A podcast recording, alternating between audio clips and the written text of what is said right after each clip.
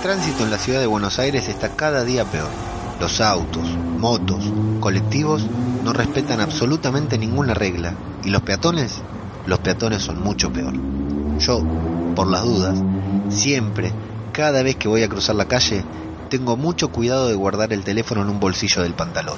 No es porque sea uno de esos tantos zombies que caminan por la calle mirando el celular, pero en ocasiones tengo que responder algún mensaje de WhatsApp urgente o escuchar una nota de voz demasiado importante o simplemente seleccionar la canción que quiero escuchar mientras camino.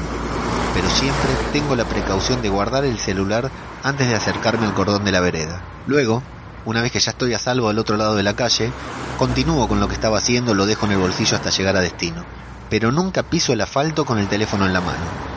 Cada día hay más accidentes como consecuencia de que automovilistas y peatones se distraigan mirando el celular. Y a mí me da mucho miedo ser víctima de uno por culpa de una distracción. Que algún automovilista desprevenido se cruce conmigo cuando voy marmota mirando el teléfono y me lleve puesto a toda velocidad. Pero lo que más me preocupa de ser atropellado con mi teléfono en la mano es que la noticia sea lo suficientemente trágica como para llegar a los noticieros. Que se difunda la noticia sobre mi tragedia y que la gente diga, mira este pelotudo, venía mandando mensajitos de WhatsApp.